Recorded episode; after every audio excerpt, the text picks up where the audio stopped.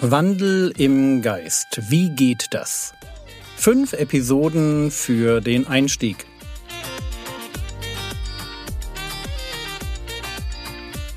Theologie, die dich im Glauben wachsen lässt, nachfolge praktisch dein geistlicher Impuls für den Tag. Mein Name ist Jürgen Fischer und heute geht es um eine intakte Beziehung. Der Kerngedanke von gestern war folgender. Ich kann aus mir selbst heraus, also mit den Ressourcen, die ich als Mensch mitbringe, ich kann mich nicht selbst aus den Klauen der Sünde befreien. Und was für mich vor der Bekehrung galt, das gilt auch heute noch. Wenn es darum geht, dass wir die, Zitat Paulus, Rechtsforderung des Gesetzes erfüllen, sprich ein heiliges Leben leben, dann geht das nur, indem wir im Geist wandeln.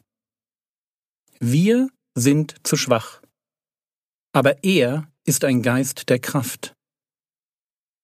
Wir haben ihn, aber das ist noch nicht genug. Jetzt geht es darum, dass wir ihm folgen und erleben, wie seine Kraft uns Schritt für Schritt in die Wahrheit hineinführt und aus dem Sumpf der Sünde reißt um ein wunderschönes Bild zu gebrauchen. Ich bin der Handschuh und der Geist Gottes ist die Hand. Der Handschuh allein kann nichts, gar nichts. Einem Handschuh zu sagen, heb doch mal den Ball auf, das ist völliger Unsinn. Ein Handschuh alleine kann nichts. Erst wenn zum Handschuh die Hand kommt und die Hand den Handschuh ausfüllt, dann ist plötzlich alles möglich. Und so ist es auch bei uns. Alleine sind wir hilflos wie ein Handschuh. Erfüllt vom Geist Gottes sind wir fähig, jeden Aspekt unseres Lebens zu verändern. Aber dazu ist es nötig, dass der Heilige Geist uns erfüllen darf. Wenn er uns nicht ausfüllt, wird es schwierig bis unmöglich im Geist zu wandeln. Aber wenn er uns erfüllt, dann ist plötzlich alles möglich. Ist euch einmal aufgefallen, dass man in der Apostelgeschichte davon liest, wie die Gläubigen bei der Bekehrung mit Heiligem Geist erfüllt werden und wie diese Erfahrung sich später wiederholt? Wir bekommen einmal bei der Bekehrung den Heiligen Geist, so wie Paulus schreibt, Epheser 1, Vers 13. In ihm seid auch ihr, als ihr das Wort der Wahrheit, das Evangelium eures Heils gehört habt und gläubig geworden seid, versiegelt worden mit dem Heiligen Geist der Verheißung. Hören, glauben, versiegelt werden. Wir tragen Gottes Siegel. Wir sind sein Eigentum. Und das Siegel Gottes ist der Heilige Geist. Versiegelt werden wir genau einmal. Das ist, wenn uns der Heilige Geist zum ersten Mal erfüllt, bei der Bekehrung. Aber erfüllen kann er uns immer wieder. Es geht, und das dürfen wir nie vergessen, beim Leben mit Gott um Dynamik. Es ist wirklich eine Beziehung. Und im Leben mit dem Heiligen Geist kann es passieren, dass wir seinen Einfluss auf unser Leben dämpfen. Er ist Person, deshalb kann ich ihn traurig machen.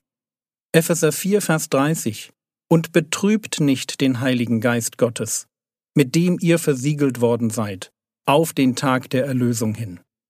Ich kann seinen Einfluss auf mein Leben sogar auslöschen. 1. Thessalonicher 5,19 Den Geist löscht nicht aus. Ich muss also im Umgang mit Gottes Geist vorsichtig sein. Und deshalb fordert uns der Apostel Paulus dazu auf, immer wieder voll Heiligen Geistes zu werden. Und er vergleicht das Erfülltsein mit dem Heiligen Geist witzigerweise mit einem Schwips. Epheser 5, 18. Und berauscht euch nicht mit Wein, worin Ausschweifung ist, sondern werdet voll Geist. So wie mich Alkohol dazu bringt, komische Dinge zu machen. Vielleicht auch solche, für die ich mich später schäme. Deswegen hier im Text das Wort Ausschweifung. Genau so will der Heilige Geist ganz die Kontrolle über mich erlangen. Der Unterschied zum Alkohol ist der, Alkohol macht willenlos. Aber der Heilige Geist will mich zwar erfüllen, aber er zwingt mir seinen Willen nie auf. Deshalb auch das Gebot, werdet voll Geist.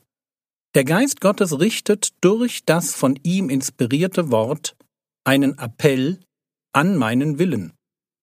Triff die Entscheidung, dass ich dich immer wieder erfüllen darf. Lass mich in allen Belangen deines Lebens mitreden, mitgestalten. Lass mich vorangehen. Das ist, was der Geist Gottes uns durch das Wort Gottes sagt. Und ich habe das ganz am Anfang der Woche schon so formuliert. Wandelt im Geist ist eine Beschreibung für das ganz normale geistliche Leben. Auch wenn es Momente sehr spezieller Führung im Leben eines Christen gibt. Ich will das wirklich nicht in Frage stellen und ich habe es selber erlebt. So ist der Wandel im Geist zuallererst das ganz normale Leben mit dem Heiligen Geist. Es ist nicht die mystische Erfahrung in Form von Träumen, Stimmen oder Visionen. Es ist das Gegenstück zum Wirken meines Fleisches. Jeder von uns weiß, wie sich Sünde anfühlt. Wir kennen, denke ich, diesen kurzen Impuls, der einer sündigen Tat vorausgeht. Der Moment der Lust, etwas Sündiges zu tun. Nehmen wir ein ganz banales Beispiel. Ich will abnehmen. Will ich wirklich. Und ich sitze abends noch mit meiner Frau zusammen und sie hat einen kleinen Snack vorbereitet. Eigentlich bin ich am Kalorienzählen. Ich weiß also, was noch geht, aber. Da ist dieses Aber. Diese Lust auf, tja, wie nennen wir es? Die Bibel würde sagen, Völlerei, Ausschweifung, Genusssucht, einfach Lust auf mehr Essen.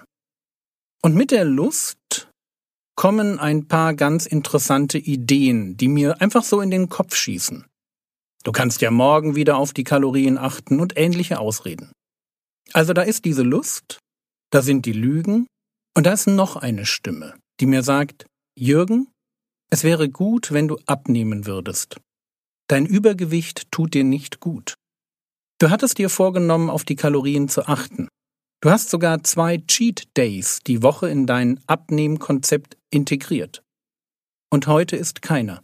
Lass es sein. Beherrsche dich. Sei klug.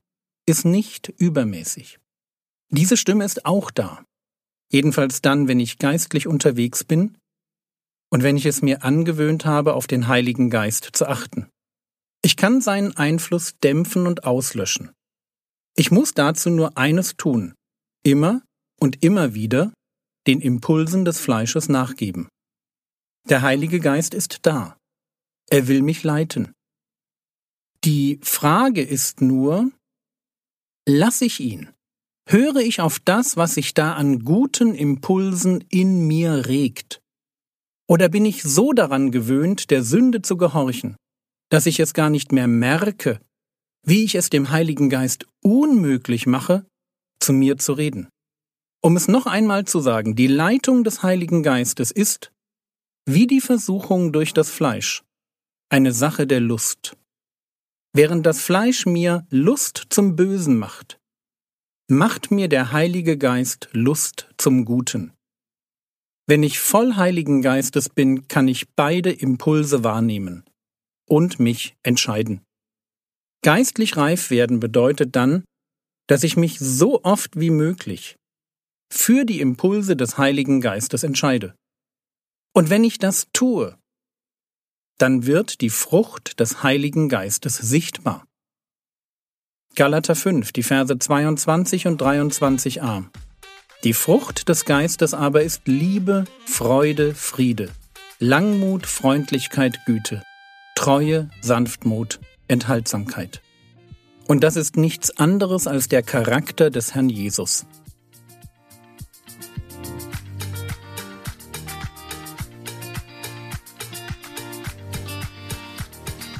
Was könntest du jetzt tun? Du könntest den Impulsen des Fleisches und des Geistes in dir nachspüren. Wie fühlen sie sich an und wo lenken sie dich hin? Das war's für heute. Wenn du mehr Predigten von mir hören willst, schau mal auf meiner Homepage vorbei www.frogwords.de.